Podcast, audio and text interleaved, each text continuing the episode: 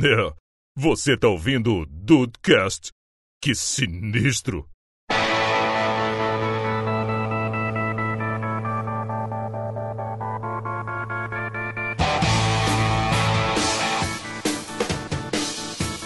Salve dudes! Aqui é o Rafael e a crise nunca vai chegar na podosfera. Ah, não, eu não tenho certeza.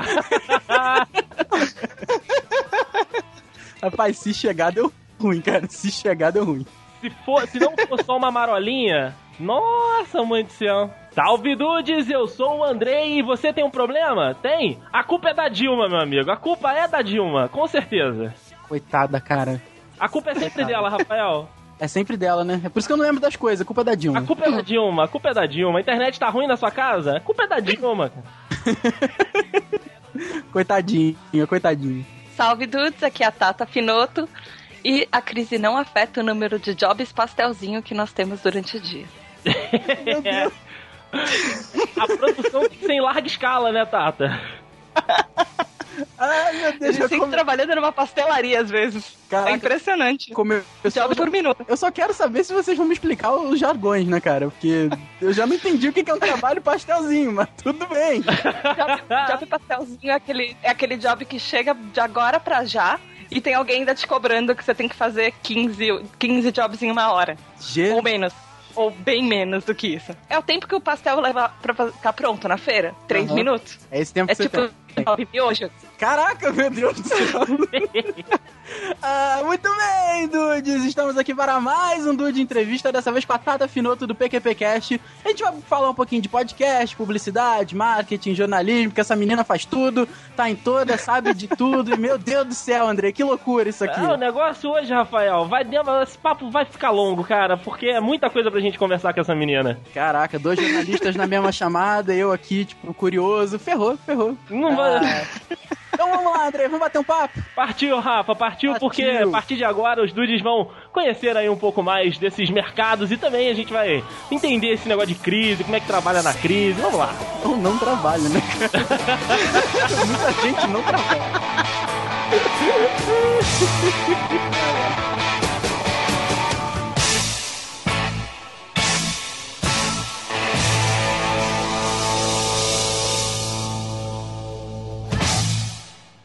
Come here, baby. You know you drive me up a wall, the way you make good for all the nasty tricks you pull.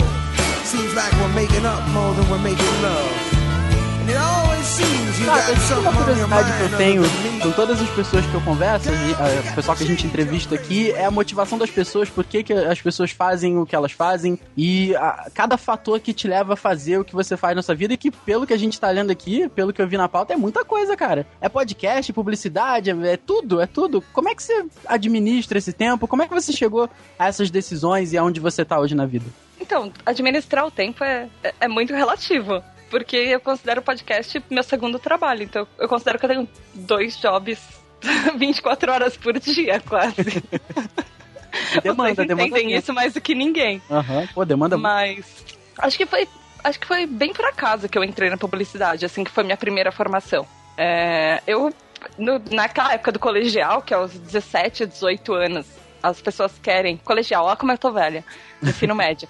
É, que as pessoas acham que aos 17, 18 anos você tem que saber o que você vai fazer pra sua vida inteira e ser feliz com isso. Eu achei que eu queria ser médica ou diplomata. Eita, E aí eu caí na, aí eu caí na publicidade, assim. E eu fiz. Eu fui pra uma psicóloga fazer trabalho vocacional, ela era especialista nisso, sabe? Então eu acho que foram uns dois meses, uma, ve é, uma vez por semana, e nós avaliamos todas as profissões, o que eu ah, pensava de a, a minha visão de sucesso, a minha visão de várias coisas de mercado. Acabou dando publicidade, teve teste de QI, teve um monte de coisa. Um trabalho super completo. E eu recomendo pra caramba quem tiver em dúvida do que fazer nessa fase da vida, procurar, porque você acaba abrindo horizontes, sabe? Tanto que a minha primeira opção foi publicidade, a segunda foi psicologia. E depois de alguns anos, quando eu tava me formando em publicidade, porque eu fiz publicidade, propaganda e marketing, era um curso só, que é comunicação social. É, quando eu tava me formando, é, eu comecei a gostar muito de psicologia. E até comecei a falar com um outro professor e comecei a pensar em fazer uma pós em psicologia. É, mas aí saindo da faculdade, uns seis meses depois eu entrei numa pós em semiótica psicanalítica. Assim, enfim. Desde o primeiro estágio eu trabalhei um pouco com jornalismo também e acabei fazendo os outros trabalhos. Fui fui para uma editora, mesmo sendo publicitária, eu fui para uma editora de mangás e eu trabalhei lá como jornalista e nessas eu resolvi que eu ia fazer jornalismo também, que é comunicação social. Eu fechei o leque de opções de comunicação social. Então, tanto que foi bem mais fácil fazer essa faculdade, porque eu fiz em dois anos só. Porque metade da grade eu eliminei. O Brasil não tem um desequilíbrio fiscal estrutural. Tanto o jornalismo quanto a publicidade, a gente, eles estão dentro do mesmo escopo, né, da comunicação social, é, mas são, são com fins diferentes, né? Eu queria te perguntar, qual mexe mais com você, né? Assim, qual que marcou mais? Você, eh, você já atuou, né, no- nas duas, nos dois caminhos. Não sei se em redação, né? Você pode até comentar sobre isso, mas assessoria, ou enfim, eh, disparar releases. Qual das duas mexe mais com, com você? Publicitária, né? Ser publicitária ou jornalista? E se dá pra separar isso também? Dá, dá pra separar bastante. A, a que eu mais gosto, assim, a, a profissão do meu coraçãozinho é publicidade mesmo. É uma loucura, é pra poucos, assim. Não você tem que ter treinamento de guerra, sei lá, pra trabalhar em agência. Porque são, são horas absurdas. Você entra, às vezes tem horário pra entrar, mas nunca tem horário pra sair. Já fiquei, já varei noite em agência, já pedi pizza. Pedir pizza é meio que sinônimo de, meu filho, senta aí que você vai ficar até tarde no trabalho. É. Porque você não tem hora pra sair hoje. Então eu tenho até, existe até um medo da pizza, assim, de vamos pedir pizza? Aí você, aí você já pensa, ai, ferrou, ferrou, vamos, vai. Vai, não tem jeito, né? Mas é, é uma profissão apaixonante. É Descobrir conceitos novos, inventar, criar peças e ver aquilo veiculado depois. Mesmo que seja para público interno de empresa ou para público externo, de repente você abre um jornal, abre uma revista ou liga a televisão e tá passando alguma coisa que você fez, é muito legal. Eu gosto muito de jornalismo, eu uso muito o que eu aprendi de jornalismo com o cast, eu diria, mas no dia a dia eu sou, eu sou publicitária com orgulho, assim. Ó. É meio estranho eu ouvir um publicitário que fala que é publicitário com orgulho, porque a gente vive xingando a profissão. É verdade, é verdade. Conheço alguns que, nossa, você pergunta o que, que você é. Ah, cara, eu trabalho aí num num lugar aí com, com vídeo, né? Com campanha. Ah, você faz ser publicitário? Não, não, não. Não, pelo amor de Deus! Eu, eu, eu, eu- eu tenho, eu ganho dinheiro, eu ganho salário, eu tenho salário. Não, eu, eu me descobri muito quando eu comecei a ser redatora publicitária. É uma coisa que eu me encontrei. E demorou bastante pra me encontrar. Eu passei em várias partes da área de publicidade e de marketing. Também. E até aquela, aquela área meio obscura que ela é entre jornalismo e publicidade, que é assessoria de imprensa, essas Ah. coisas. Mas eu gostava bastante. Eu geralmente gosto do que eu faço, mas redatora, eu, eu me encontrei. Já que eu tô com dois entendidos aqui, vou fazer uma pergunta aqui. Existe mesmo, tipo, um triângulo da- das bermudas entre jornalismo, marketing e publicidade? Sim, sim. Existe, é a assessoria de imprensa, eu diria. Ali no, no meio desse triângulo, lá onde os navios caem, os aviões explodem, tá a assessoria de imprensa. Exatamente lá. É, pra assessoria, ela não pode. Ela tem que fazer um trabalho de jornalista. Você tem que é, entregar uma matéria que possa ser veiculada, é, sem muitos adjetivos, sem, sem engrandecer tanto o produto, mas você tem que fazer isso. Você tem que mostrar que o produto que você está vendendo pra mídia é o mais legal. E que, nossa, olha que revolucionário, olha como ele vai ajudar a sociedade. Olha que pauta o jornalista pode ter com base nesse produto. E olha que legal que isso é para a sociedade e como isso pode virar um, um assunto de interesse público. É, ela tem um a assessoria de imprensa é bem difícil, ela é muito legal, mas ela tem um limiar muito tênue entre o que é informativo e o que é ah, meus clientes adoram essa palavra, vendedor. Caraca. É, eu, eu vivo recebendo briefing com essa peça precisa ser mais vendedora. Caraca, que doideira. Mas a assessoria, ela tá bem nesse, nesse triângulo das bermudas, como vocês disseram. E é legal, é, é bem interessante você fazer eventos. Tem uns, rolam uns eventos absurdos, uns eventos enormes, assim, para lançamento de produto, para imprensa. E aí você descobre que existem vários níveis da mídia que são convidados. Então, desde blogueiros super famosos ou mídia convencional e tem um número exato para isso, de pessoas que são convidadas, quem é convidado, o tipo de networking que você que acontecem nesses eventos Uhum. e como tudo é planejado para fazer uma experiência para quem tá ali sair falando do seu produto. E bem, você é isso, exato. E bem, você tem que envolver a pessoa de- em todos os aspectos para a pessoa sair de lá falando, meu Deus, é a melhor descoberta do universo, sabe? Caraca. E aí, como jornalista, eu já fui em, essas, em cabines de imprensa de filmes, que são mais ou menos a mesma coisa, e eu já ajudei quando eu era assistente de uma marca de cosmético na parte de assessoria de imprensa. Então, eu já trabalhei nos dois lados disso. Então é muito legal. Quando eu fui em cabine de imprensa, era um filme que foi quase um mês antes, e eu tive que ficar quieta, porque era um filme que eu queria assistir. Eu já estava fazendo matérias dele há, há muito tempo, desde que lançaram ah, os rumores sobre o filme, que na época foi Speed Racer. E. era- foi muito legal, e na cabine de imprensa tinha o videogame do Speed Racer, eles mandaram a música tema pra gente ouvir. que maneiro. Então, nossa, não, eu me senti Speed Racer dirigindo, ouvindo aquela música depois do filme. Que bacana, cara. É, é uma coisa, é um mundinho bem interessante. É, eu acho que é difícil descrever assim. Mas é muito legal assim, pensar na, na publicidade, nessa parte da publicidade que, que tem um pouco a ver com jornalismo, que é justamente envolver os sentidos de outra pessoa e cativar e apaixonar alguém ali, na hora, pra ela poder falar bem de você depois. Não, É um realmente. trabalho muito difícil. Pois é, tocar as pessoas não é sempre tão simples assim quando a gente acha que vai ser, né? O Brasil não tem um desequilíbrio fiscal estrutural Então você conseguiu associar pizza a uma coisa ruim. É, é verdade. Parabéns, tá? Por isso aí, pra galera que trabalha contigo. Conta um pouco do, do seu dia a dia. Pode ser um dia normal, um dia doido, um dia que tem pizza, um dia que não tem. Como é um dia a dia lá onde você trabalha? Como é o seu dia a dia? Vamos começar pelo básico. Obrigado, obrigado. O briefing é. Vamos organizar direito essa informação. Eu não vou começar nem do briefing. Eu vou começar de um pouco antes. Como acontece esse briefing? Melhor ainda. Então vamos supor que ele quer anunciar o produto dele, ele resolve que ele tá lá sentadinho feliz, mas ele quer visibilidade pro produto dele. Ele quer que mais pessoas vejam e comprem e descubram como aquilo que ele tem é maravilhoso e incrível e como você precisa daquilo na sua vida. O André já falou isso em outro cast. É, publicitário não cria demanda. Ele pega uma demanda que, que já existe e ele transforma isso de um jeito que você vai sentir que aquilo é pra você. Então, eu tinha um professor da faculdade, inclusive, que falava que se ele, se publicitário criasse demanda, ele criaria demanda de ser o presidente do mundo. É, exatamente. E ele já teria conquistado o universo. Então, não é assim que funciona. Mas assim, o cliente vai lá e ele descobre que ele quer fazer, sei lá, ele inventa que ele quer fazer um anúncio de jornal.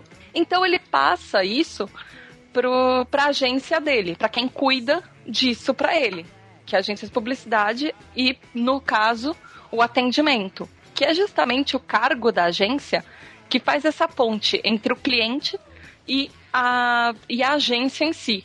Então, toda vez que o cliente quer alguma coisa, ele vai lá e ele passa para atendimento, ele, e ele fala tudo que ele quer, o que, que ele precisa, o que ele quer alcançar com aquilo, e o atendimento pensa nas peças e ou discute com ele as peças e vê as soluções para aquilo que ele precisa. E isso também é um trabalho do planejamento. Planejamento ele, ele vê as estratégias, é a parte da agência que vê as estratégias, que vê o que funciona, o que não funciona, como atrair mais público, enfim. No caso desse anúncio de jornal do nosso cliente X, ele vai passar isso para o atendimento. O atendimento vai lá no departamento de mídia, que não é um departamento. Inclusive, planejamento e mídia são dois departamentos que nem todas as agências têm. É, mídia, ele faz essa ponte do que. O que seria, por exemplo, ah, entre o Andrei, que é a mídia que tá lá no veículo, e eu, que sou a criação. Uhum. Então, vamos supor, Rafael, que você é o nosso atendimento aqui. Beleza. E o Matheus Dudes é o seu, é o seu cliente. E você tá lá, feliz e contente. Ele te ligou e ele quer anunciar a pizza dele. Ele quer fazer um anúncio de jornal da pizza dele.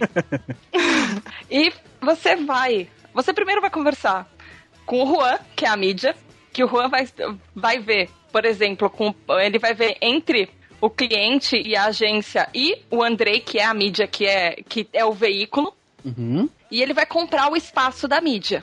Então ele vê quanto custa, ele vê, por exemplo, quais canais, quais jornais, quais revistas, o que atende melhor o público que ele quer. Então existe, existe um estudo para isso. Então ele, ele vai, ele, por exemplo, ele tá procurando um público classe A, B, C, D e E, tipo, tudo. Isso, é- Caraca, isso é basicamente tudo tudo, vai, Aham. mas vamos, vamos afunilar isso daí. Ele quer um público ABC é, entre 18 e 40 anos, que já é uma faixa de idade gigantesca, Uhum. porque nós estamos falando de pizza, todo mundo consome pizza. Show. E ele quer, sei lá, atingir o, pes- um- o pessoal só de Petrópolis. E ele não, ele não quer que isso vaze para as outras regiões, porque não é o foco dele. Então, o, o Juan vai lá e compra esse espaço da mídia. Depois você, como atendimento, pega essa demanda e pega a demanda do cliente Uhum. e manda pra mim, que é só a criação. Então aí chega o briefing, que é, que é como começa meu dia. Eu chego um briefing na minha mesa, geralmente já tem a lista do dia, e aí vão entrando demandas ao longo do dia também, que é o briefing geralmente fala quem é o cliente, ah, qual é o produto, porque geralmente os clientes podem ter mais de um produto, é, o que que ele o que ele precisa então no caso seria um anúncio. Então o produto seria a pizza o cliente seria o Matheus Zud. O que ele precisa seria um anúncio de jornal. E aí geralmente fala se ele é página simples, página dupla, se ele é um formato rouba-página, que ele é num formato diferente. Vem as especificações de tamanho pro DA, que é o diretor de arte, é uma pessoa que, eh, que, faz, que faz a criação da peça, para ele medir essa peça e para ele fazer exatamente do tamanho que ela vai precisar ir pro veículo. E vem as especificações do que precisa. Então, às vezes, as cores da campanha, geralmente já tem uma campanha para isso, uma campanha desenvolvida, eh, as cores da campanha, o que, o que elementos ele quer usar, que tipo de imagem ele quer usar, se vai usar imagem de banco de imagem, se vai ter uma foto é, fazer uma foto, você vai ser contratado para isso. Tem várias especificações, e aí, por exemplo, no meu caso, também vem o que o cliente quer falar nesse anúncio, se ele quer colocar preço ou não, por exemplo, se ele quer colocar é, as informações de endereço, é, que tipo de, de chamada ele quer, que tipo de, de anúncio ele quer. Então são, são várias informações que vão juntar e aí eu mando pro atendimento de novo essa peça, a gente, eu, eu como redatora, eu escrevo a peça, eu mando pro meu dupla, porque a gente funciona em duplas, que é sempre um redator e um diretor de arte. E o redator manda pro diretor de arte, ele faz essa peça, ele coloca as informações que eu coloquei na que eu escrevi na peça, e ele faz a diagramação e deixa ela toda bonitinha. Essa peça vai para vai para atendimento, atendimento manda ela pro cliente. O cliente aprovando, ah, se o cliente reprovar essa peça, por exemplo, ela tem alteração, então ela volta para criação e fica até ajustar exatamente o que o cliente quer. Disso a gente passa a peça para o departamento de arte final, que ele vai deixar a peça ajustar e fazer tudo que ela precisa para ir para mídia e para o veículo. E aí depois ele, o atendimento ou seja, você, Rafael, você pega essa peça e aí você manda pro Andrei. Uhum. Que ele é a mídia que vai veicular isso. Que vai colocar lá e falar, ah, então tá, então eu vou imprimir o jornal com essa peça agora. O Brasil não tem um desequilíbrio fiscal estrutural. Tem aqueles dias que tem campanha. E aí já é uma coisa à parte. Você tem que. Você geralmente leva alguns dias, se você tem sorte. quando a campanha não é Caraca, de última Deus hora, quando céu. você precisa fazer uma campanha de um dia só. Mas geralmente você tem alguns dias para pensar numa campanha. O que seria pensar numa campanha? Você tem que criar um conceito criativo. Então, sei lá, você tem. Escolhe um produto, Rafael. Um produto? É. Pode ser o próprio podcast? Pode ser. Nós temos o podcast, então, então eu tenho que criar um conceito criativo para esse podcast. Assim, o que, o que ele vai envolver, o que, qual é o diferencial dele para todos os outros podcasts? Por que ele é legal? Eu tenho que criar um nome para esse podcast, então vai rolar um brainstorming nisso, que é você vai jogando várias ideias e vários nomes. Geralmente você faz uma lista absurda de coisas e até você chegar no naquilo que você quer. Na faculdade, a gente fala. Tem, tem uma, uma mineira lá, né? Que ela veio transferida e ela. Eles falam que lá em Minas eles chamam o brainstorm de toró de parpite. Ah, mentira, cara. Não, não é possível, Adorei. cara. Toró de parpite. De parpite. Power Pitch. Nunca ouvi essa, adorei. Caraca, cara. Português é uma língua tão depressiva. Meu Deus do céu. Enfim, e aí nesse brainstorming você vai pensar nos nomes, você vai pensar no, no- nesse conceito criativo.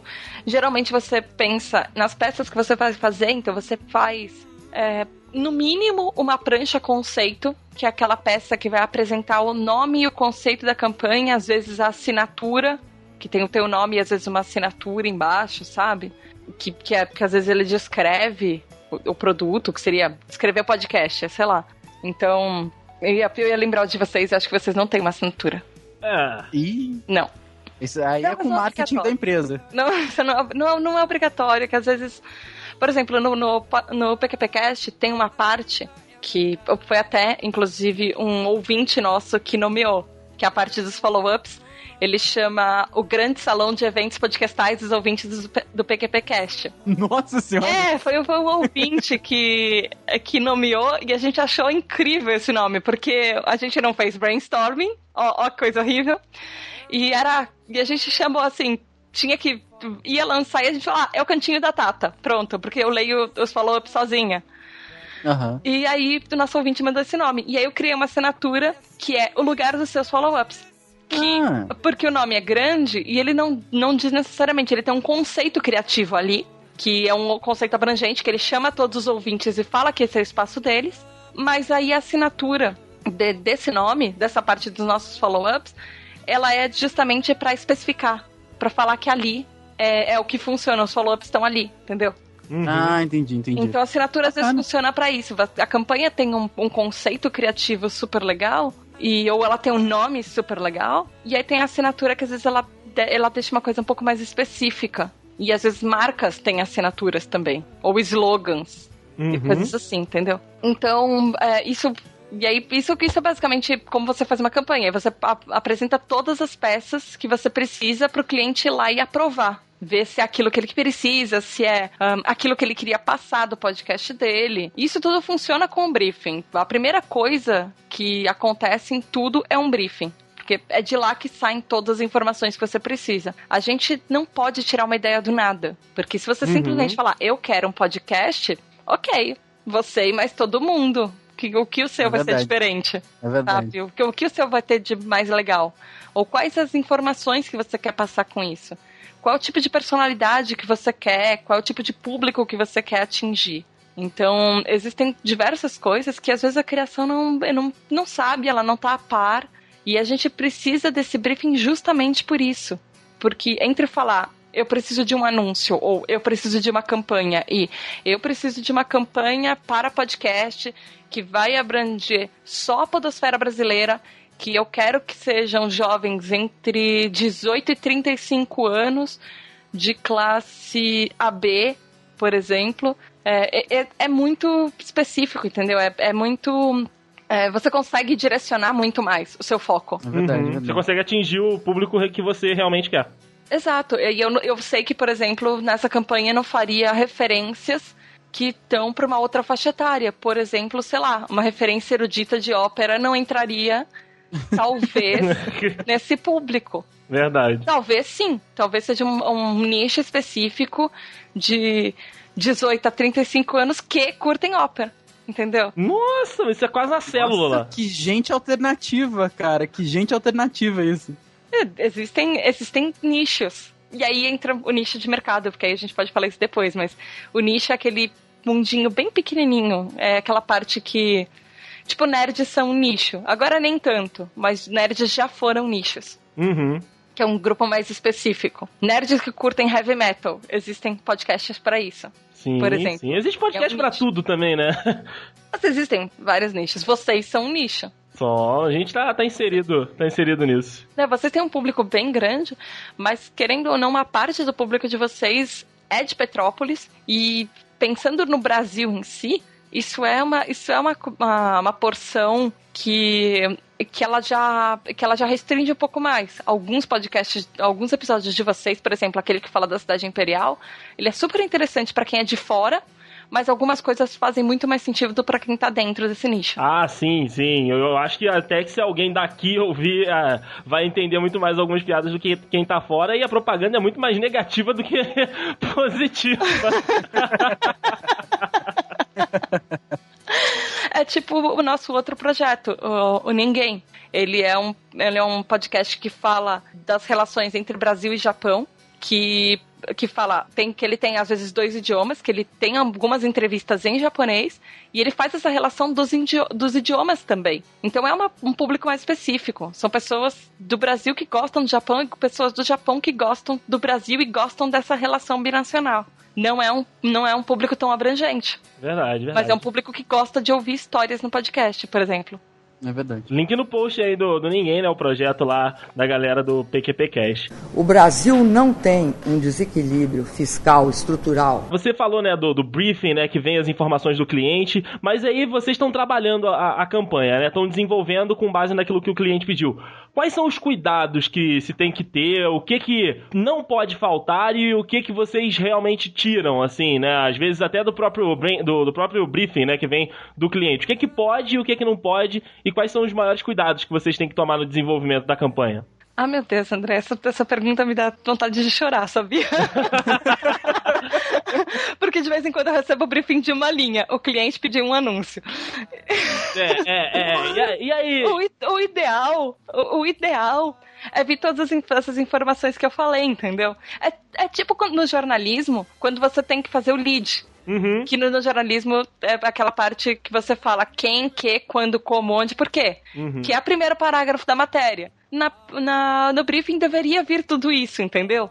Deveria vir o, é, quem é o cliente, qual é o produto que ele quer anunciar, por que ele quer fazer isso, e onde vai veicular, ou se vai veicular em algum lugar por quê e, e as informações que ele precisa para isso. Nem sempre tem. Muitas vezes a gente já está tão acostumado a fazer aquelas peças que a gente já sabe o que colocar na, na peça em si antes dele pedir. E muitas vezes o que acontece é que o cliente sabe o que ele quer, ele não sabe como. Então, às vezes, na refação, que a gente descobre qual realmente era o briefing de verdade. Uhum. O que é uma coisa muito ruim.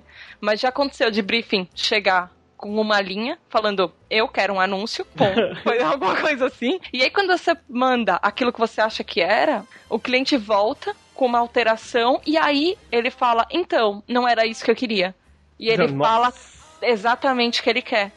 Porque Caraca. às vezes é, é, eu tinha um professor na faculdade, foi exatamente aquele que falou da demanda, que você não cria demanda, sabe? Uhum, uhum. Ele falava assim que cabeça de consumidor em bunda de neném é tudo igual. Você nunca sabe o que vai sair dali, né, amigo? E geralmente Exato. não é bom.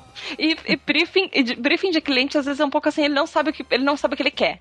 Às vezes ele sabe uh, o que ele quer, ele tem uma noção geral, mas ele só vai saber explicar para você exatamente aquilo que ele quer quando você mostra alguma coisa para ele e ele fala, não era isso.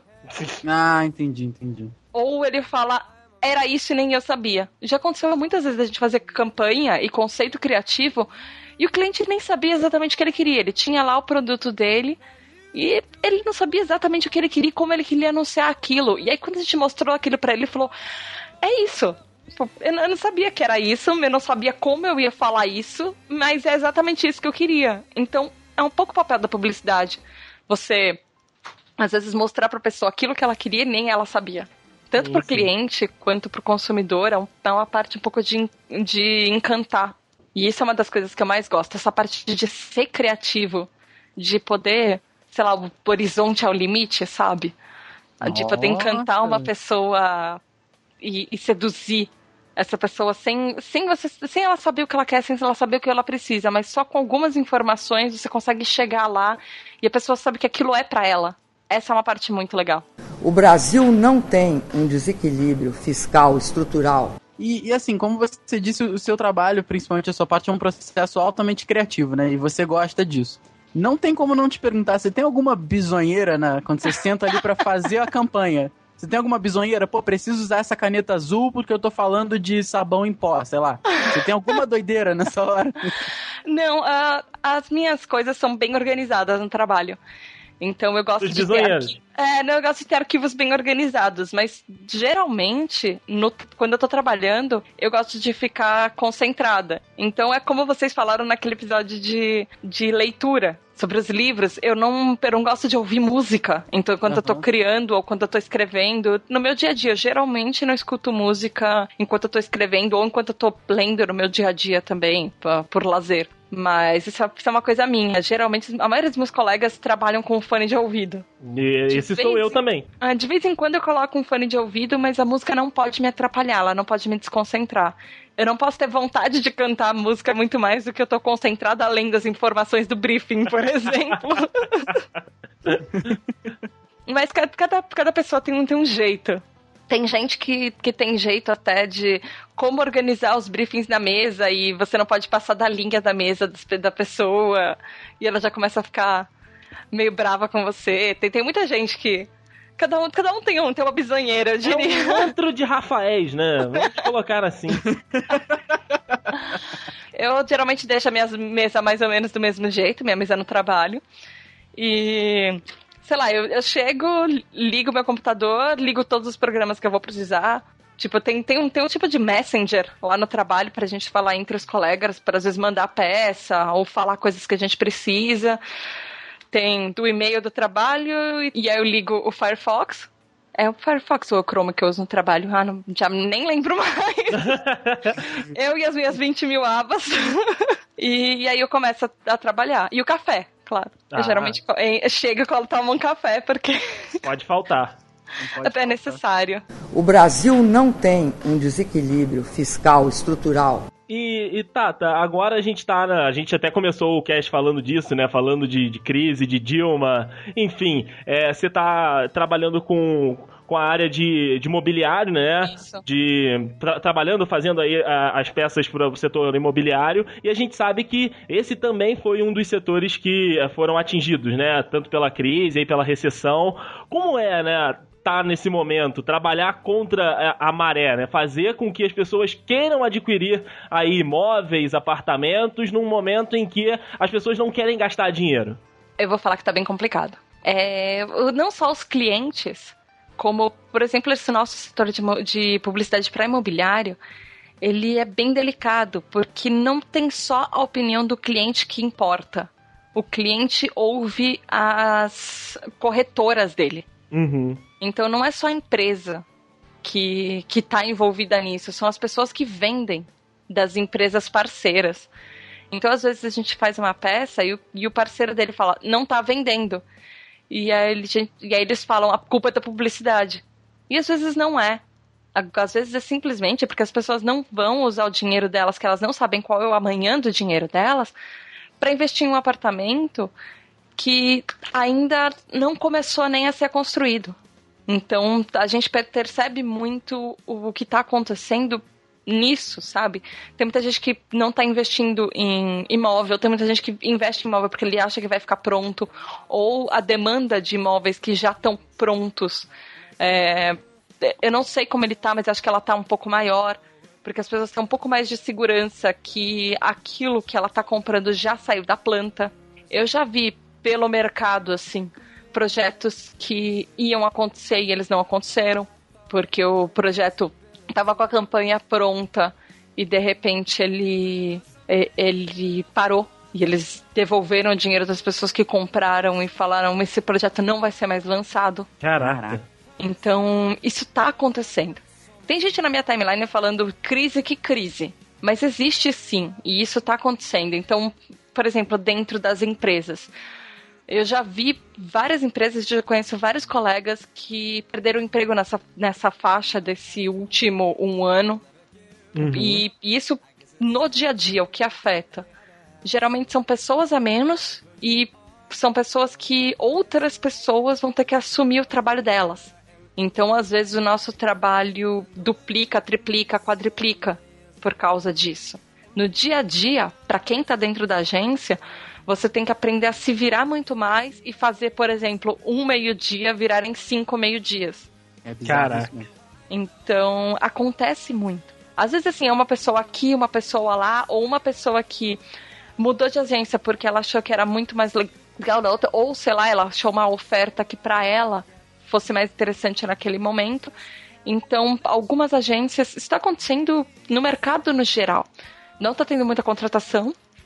As pessoas que saem das, das agências não estão sendo repostas. É, isso afeta o, o, volume de trabalho. Afetando o volume de trabalho, isso afeta, às vezes, um pouco é, a, a, qualidade do trabalho. Isso é uma, é uma cadeia, sim, na sim. verdade, que acontece. Porque se sai um e, e não repõe, aquele que ficou vai fazer o trabalho dele e daquele que saiu. Exato, exato. Mas, por exemplo, voltando para o imobiliário, sabe? É, é, um, é um mercado que ele é bem tênue, principalmente na crise. Porque se você, por exemplo, tem, tem o seu dinheiro, você não sabe qual é o seu amanhã, você não sabe se a sua empresa vai continuar, se a sua empresa. que vai acontecer com ela. Tanto na parte de comprar um imóvel, quanto a parte de alugar um imóvel, por exemplo, ou vender um imóvel, é, as, as, imobiliárias elas estão muito com o pé atrás. Então tem muita gente, por exemplo, eu vejo aqui em São Paulo amigos que estão querendo de mudar de residência e alugar um outro lugar, só que as imobiliárias estão segurando por contrato por causa da crise, porque sabe que nesse momento vários outros imóveis estão muito mais baratos. E aí os clientes, os donos dos apartamentos estão querendo segurar por contrato para eles não perderem o que eles já têm. Uhum. Uh, tem muita gente que está tendo que abaixar o preço de imóvel. Tem muita gente que está indo na contramão da crise e fala que não vai abaixar o preço para vender ou para alugar e tudo. Mas tem muita gente que está fazendo várias ofertas, tentando atrair clientes de tudo quanto é maneira que eles conseguem. Isso sempre teve, mas eu acho que está um pouco mais intenso. E as pessoas. Uh, vira e mexe, a gente tem uns, um briefing para falar, para motivar o corretor para ele vender mais ou para ele acreditar que no fim do ano dele ele vai conseguir um bônus alguns projetos que estão saindo e os corretores não sabem se ele vai sair ou não realmente até o fim do ano. Porque não é só a, a crise. É também um, um, outro processo por trás, que tem toda essa burocracia sim, de, sim. de leis da cidade que envolvem também. E tá tudo meio correlacionado, sabe? É, é uma cadeia, né? Se, Sim. Se começa a cair lá na ponta, uma hora vai chegar aqui no meio. Sim. Então, é, pode muitos, muitos setores podem não estar tá sentindo tanto o efeito disso, do que está acontecendo, mas eu acho que eles são talvez um pouco mais sutis do que eles eram, por exemplo, na crise de 2008, de 2007, 2008, que afetou o mundo de uma forma geral. Uhum. Essa tá muito mais interna. Mas existe gente que eu tô ouvindo que fala, ah, porque a alta do dólar não, aumenta, não afeta ninguém, só afeta quem vai viajar, só afeta quem é elite. Não é bem assim. Não é bem assim, porque, por exemplo, o, o trigo do pãozinho, boa parte dele é importado. É. Então afeta até o preço do pãozinho. É, tem, nessa crise tá tendo muito efeito que ele é muito mais por debaixo dos panos, que é uma coisa que muito menos gente percebe. Acontece assim, ah, uma pessoa fica desempregada lá, a outra aqui, a outra lá.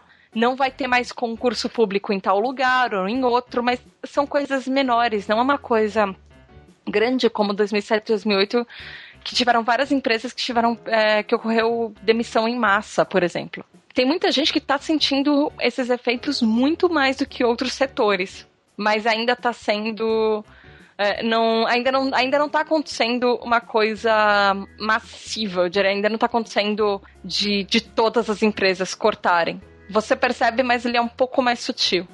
Mas talvez, talvez assim, eu esteja falando muito mais pela minha percepção, porque eu aposto com muita gente que está ouvindo esse podcast talvez esteja em uma dessas empresas ou estivesse em uma dessas empresas que teve demissão em massa, a visão dela vai ser completamente diferente da minha. É verdade, é verdade. Ela vai achar que a crise é realmente muito pior do que, uh, do que alguns outros setores. Então, eu acho que ela ainda tá um pouco difícil de avaliar, por ser tão cedo ainda. Olha, Eu acho que ela tá muito ruim já, mas ela ainda não chegou. uh, eu acho que eu, eu espero que ela não piore. Eu acho Exatamente. que poderia piorar um pouco mais. Mas é que eu, eu nunca desacredito que as coisas podem ficar piores. Eu sempre espero que elas fiquem melhores, mas eu não. Eu não duvido da capacidade de piorar. Mas acho que 2008 ainda foi um pouco pior, pelo âmbito mundial. É verdade. Acho que a gente aqui que sentiu menos, né? Um pouco menos. Foi o que você falou. Essa agora parece que. Parece não. É muito mais interna. A gente acaba sentindo as coisas na pele, na carteira, muito mais, né? É, eu sei que os efeitos. Já ouvi uns economistas falando, isso não é nem um pouco a minha área, inclusive. Mas eu já ouvi economistas falando que essa crise ainda tem resquícios da última. É, é como se a gente não tivesse é, se curado, vai, entre aspas completamente da última crise e a gente tivesse dado aquele jeitinho de as coisas melhorarem e tudo, mas ainda tem resquícios daquela última crise que a gente ainda vem arrastando e aí emendou com uma coisa nova. E poderia estar um pouco pior se nós tivéssemos arrumado uma solução definitiva para a última. O Brasil não tem um desequilíbrio fiscal estrutural. Você trabalha já há muito tempo com isso que você trabalha, né? Esse processo é, criativo, tudo. E deixa eu te fazer uma pergunta. Eu acredito que isso já tenha acontecido para você, como acontece para todo mundo. Você tem algum, algum. Vou usar o jargão, hein, Andrei? Vai. Vou usar, vou usar o jargão, hein? Já, tem, já teve para você, se pode contar pra gente algum job marcante? Ah, oh, que, que isso. Que não, isso, hein? E quem ouve até pensa, mas Rafael é professor de inglês, né, gente? Então, é, não, tomar na está sua bunda, Rafael. Mas é assim, Andrei, eu aprendo uma palavra, eu uso. Lembra da média? Eu lembro. Agora é o job. Agora, Agora é o job. Agora é o job.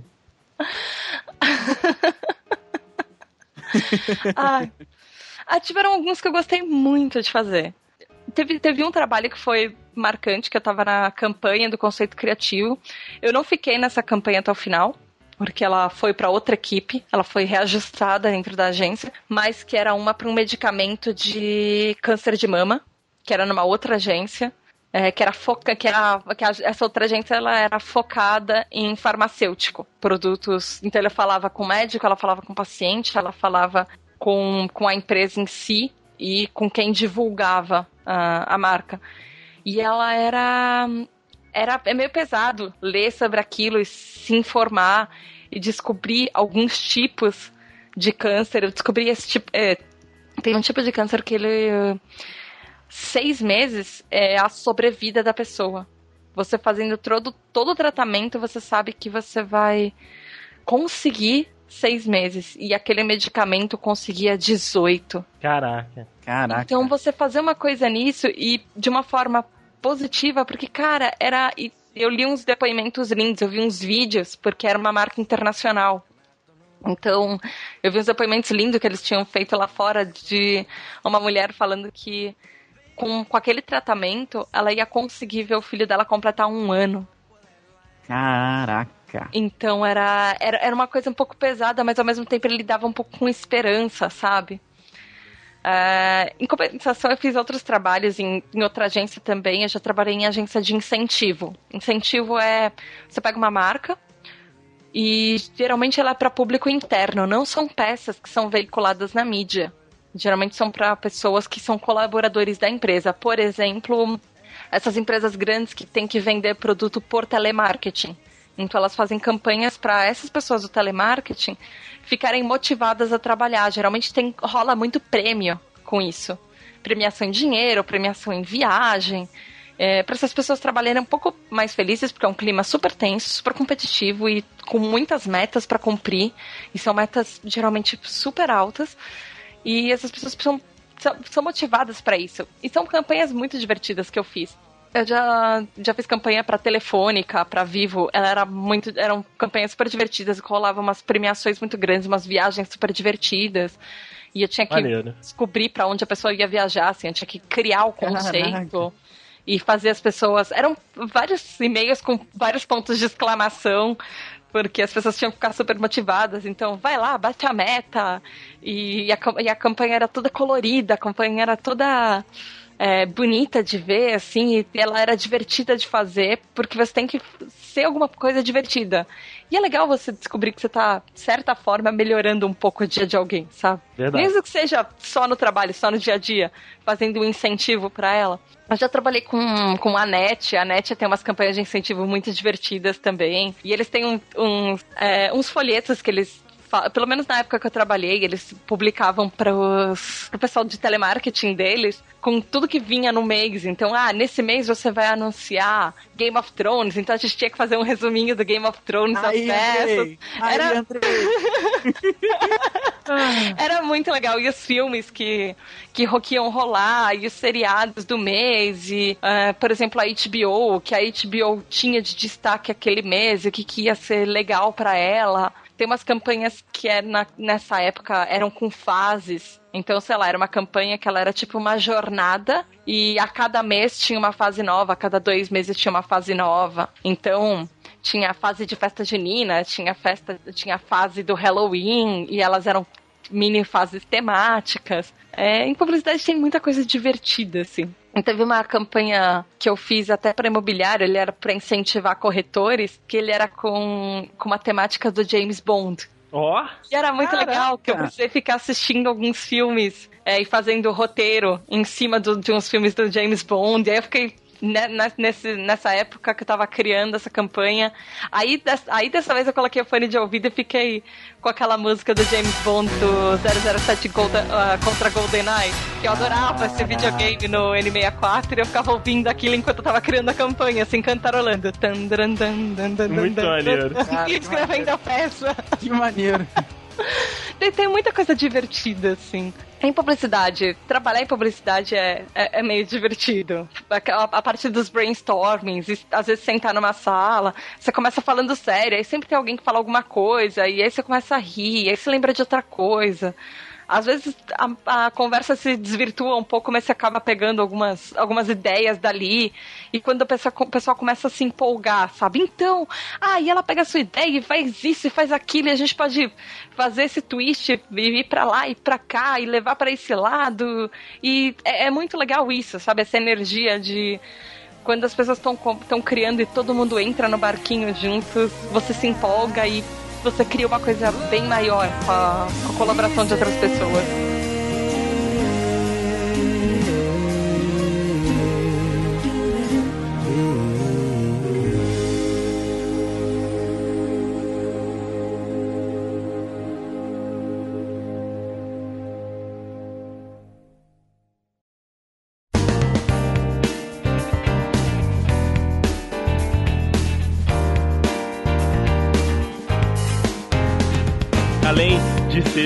Né, já trabalhar com isso, tem o seu segundo job, que aí você entrou pra, pra podosfera. Queria te perguntar, né, cara, como é que, quais foram as suas primeiras referências, né, o que que você ouviu primeiro e como é que foi a sua entrada no PQPcast, né, que agora faz parte aí do, dos seus jobs, faz parte da sua vida e que a- a- é muito bacana, né, o podcast de vocês e tal. Como é que foi esse início de podosfera pra você, Tata? Ai, gente, eu sou, eu sou bem torta nesse, nesse meio. Eu comecei pelo.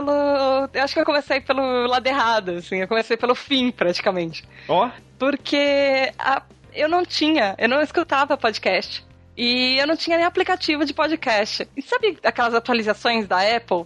Uhum. Que eles colocam um monte de coisa no seu aplicativo, no seu celular e você fala, eu não queria isso e não ia usar. Nessa época dessa atualização, que veio um aplicativo de podcast no meu celular, que eu não sabia para que, que, eu- que, que eu ia fazer com aquilo, porque, né, pra mim até, até o momento eu não escutava nenhum podcast. Nessa época, o Júlio e o Mal lançaram um podcast. uhum. Eles tiveram a ideia é, numa, num jogo de RPG que a gente tava organizando, porque a gente jogava por Skype. Olha aí. É, a gente jogava por Skype, pelo Maurício morar no Japão, a gente de vez em quando. E o- nessa, nessa época o Shella morava ainda em Londres, acho. É, então a gente tinha alguns horários que a gente conseguia, tentava marcar. E eu tava, acho que, indo viajar. E eles tiveram a ideia do podcast, acho que eu não vi essa ideia. Eu tava no chat com eles, mas eu não vi essa ideia porque eu já tava indo viajar, alguma coisa assim. E eles começaram. Quando eu comecei a ouvir, eles já já já estavam nos primeiros episódios, acho que já tinham lançado uns 10 episódios, talvez. Foi um pouco, uns seis meses depois que eles começaram, que eu comecei a ouvir, eu comecei a ouvir todos, assim, de uma vez só.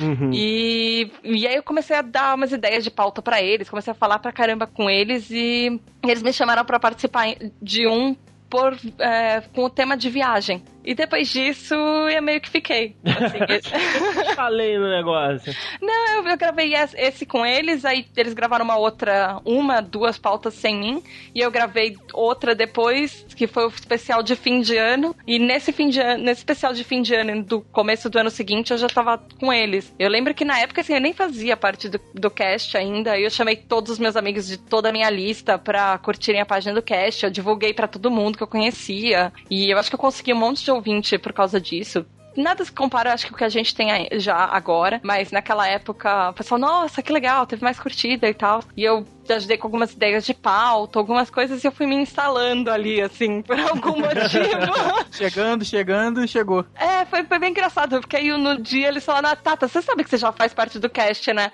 Não, não, porque a gente tava começando uma gravação, eu falei, é? Eu tava esperando o convite oficial, assim. foi, foi bem divertido. Depois, por causa deles, eu comecei a ouvir outros podcasts. Então, eu comecei a ouvir o Cabuloso, é, o Andrei me achou no Skype. Na verdade, o Mal achou o Andrei no Skype, e o Andrei me achou no Skype, e ele falou dos dudes, e aí eu fiz maratona dos dudes também, em Muito uma bom. semana, muito bom. por aí. Na realidade, foi no Twitter, mas tudo bem. Twitter, isso. Nossa, eu falei muito errado. Eu falei muito errado. Eu tava pensando no, no Twitter e falei Skype porque eu tô olhando pra janela do Skype. isso. Acontece, gente. Acontece. É muita coisa no cérebro ao mesmo tempo. É.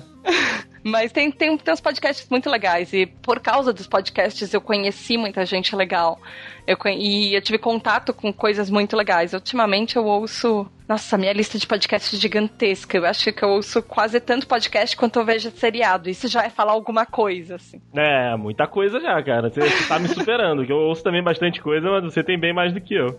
É, tem, e eu descobri por causa de indicações de outras pessoas, ou do Mal e do Julião também, é, podcasts internacionais que eles são muito legais. Por exemplo, tem um chamado Startup, que eu já até te falei, Andrei, é, não sei se você falou pro Rafa sobre isso também, mas ele é sobre como criar a sua própria empresa. Então, eu até recomendei para os amigos que criaram as empresas deles. E é um podcast sobre isso. É o processo, é o meta do, do- de podcast, eu diria.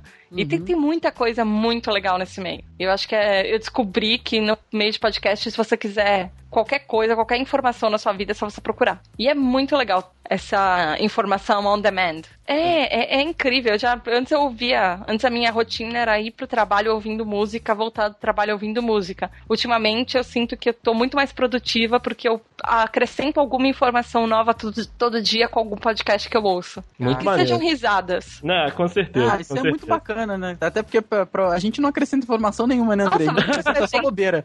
Não, pelo contrário. Eu, eu, eu descobri muita coisa com vocês, sabe? Ouvindo vocês.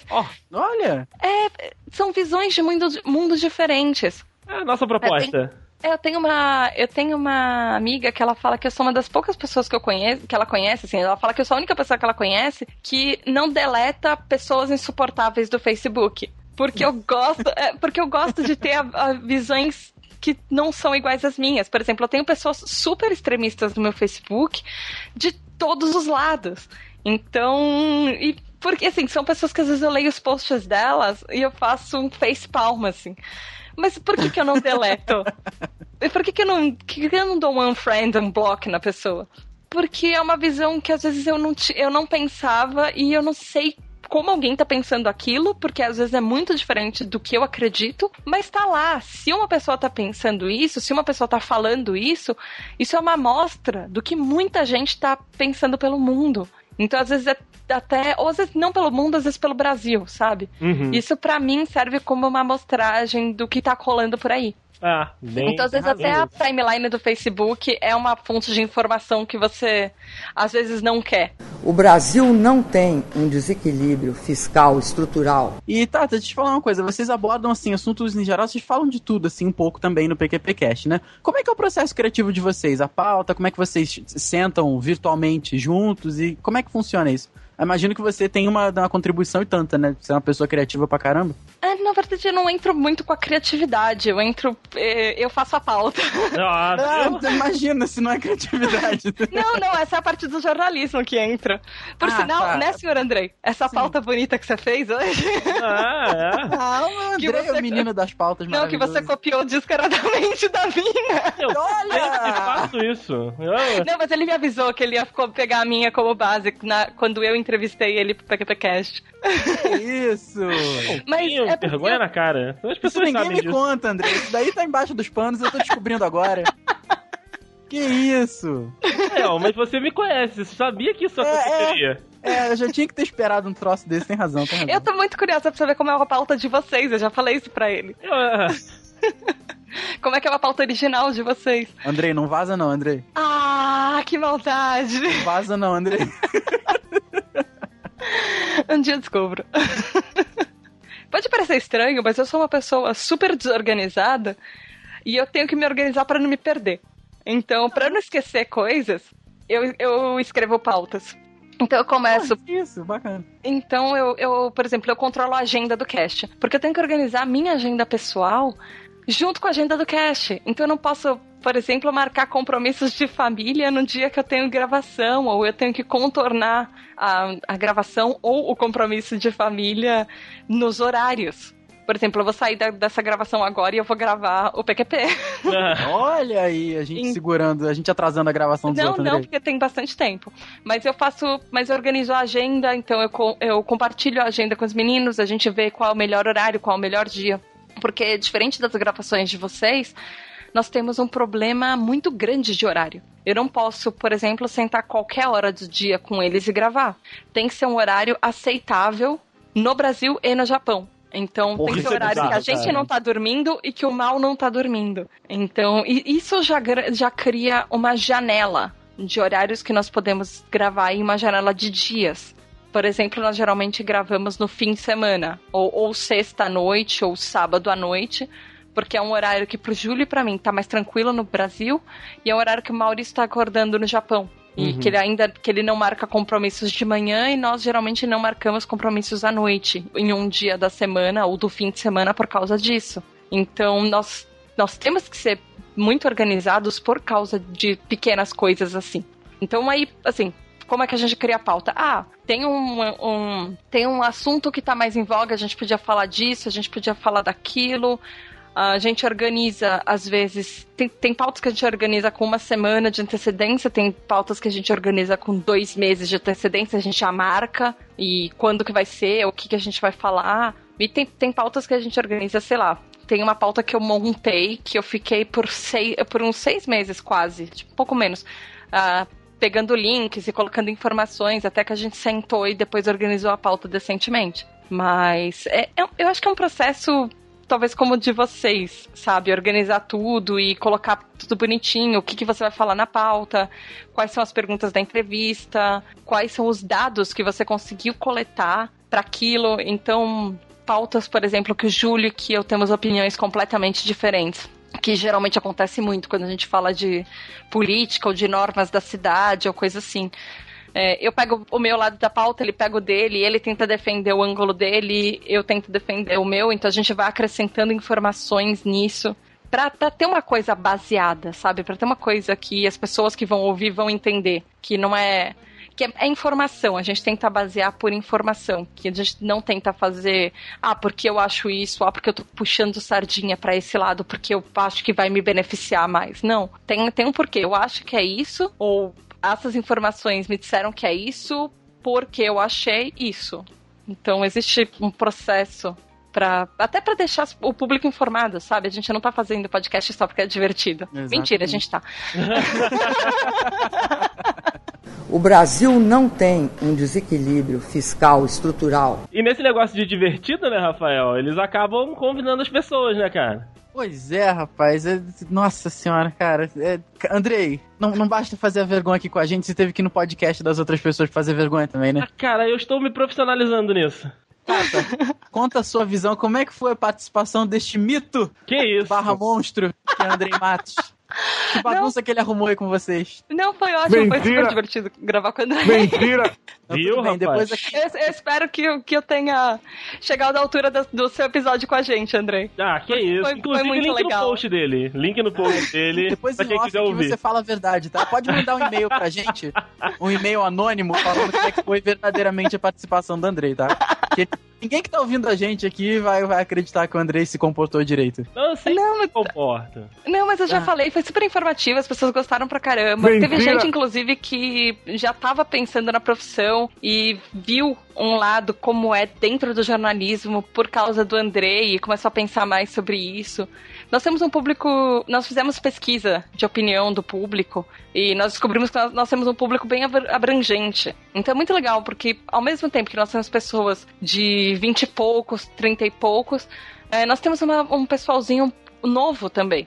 Sabe, que tá uma faixa de, de, de idade entre eh, 18, 19, 20, 20 e pouquinhos que tá descobrindo Uhum. como são as profissões. E teve muita gente que gostou pra caramba, porque algumas pessoas já tinham escolhido as profissões delas, mas acharam super rico isso de trazer uma profissão nova que eles não tinham ouvido falar, ou que eles, na verdade, não que não tinham ouvido falar, não tem como não ouvir falar de jornalismo no mundo, mas que eles não conheciam os bastidores disso. É, por trás, né? É, como você quiser chamar, André. Eita. Eu prefiro falar de bastidores. Ai, meu Deus. Ai, ai. Ai, ai, Tata. Queria agradecer a sua participação aqui no Dudcast. O Rafael não se controla. Muta o microfone, Rafael. É, morreu, morreu. Agradecer a Posso, sua. posso te falar, André, que. Sério, Freud explica, tá? Fro- É, Freud. Muito. Ou não, ou não. Agradecer esse tempo que você reservou pra gente aqui, de estar conversando, de abrir, né, aí o, o jogo lá de como é o PQPcast, de contar um pouquinho pra gente da, da sua profissão, do seu dia a dia. E valeu demais, tá? As portas aqui do Dudcast estão sempre abertas pra, pra vocês. Mandar um abraço, né, pro Maurício e pro Júlio também, né, que fazem parte do PQPcast. Enfim, agradecer aí demais a sua participação aqui com a gente. Ai, obrigada mesmo. Obrigada por terem convidado. Nossa, fiquei super emocionada de, de participar. Eu fiquei super feliz, assim.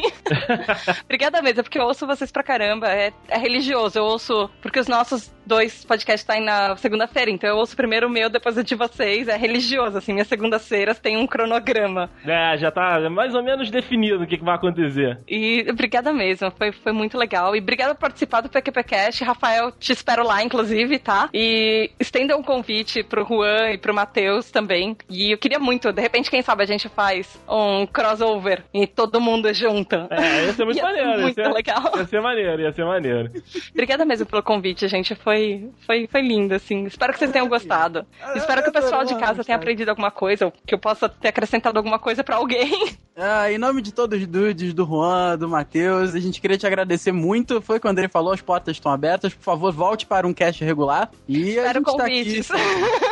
Não, eu, eu também espero um convite, porque eu- a gente, eu aceito mesmo, né? O André já aceitou, mas eu aceito mesmo, né, André? A gente não tem todas. educação, não. Tamo em todas. A gente tá em todas. Sério, muito, muito, muito obrigado. A gente sabe que teu dia é corrido pra caramba, teus finais de semana também. É difícil gravar com a galera assim que, né, de longe. A gente não tem ninguém que mora no, no Japão, mas gravar com o Juan é a mesma coisa que. né? Ou com o Matheus. É, exatamente, exatamente. Ou com a Então- internet. Pois é, a gente entende como é que é isso, então a gente queria te agradecer muito por reservar esse tempo pra gente. Muito, muito, muito obrigado. Foi muito informativo. Vou te ser bem sincero, eu não entendo nada disso. Volta e meia eu pergunto pra. Porque eu sou uma pessoa muito curiosa. Volta e meia eu vou pro André e falo assim: André, me explica um pouquinho disso aqui, me explica um pouquinho disso aqui. E a, a- a entrevista, além de ajudar muito pra galera te conhecer, pra gente conhecer, serviu muito pra eu entender mais um pouco das coisas. Porque entender, inclusive, uma coisa que eu achei fantástica, que é o Triângulo das Bermudas. Não, eu que agradeço mesmo. Obrigada de coração por vocês terem convidado. Eu me diverti muito. Adorei gravar com vocês. Obrigada mesmo.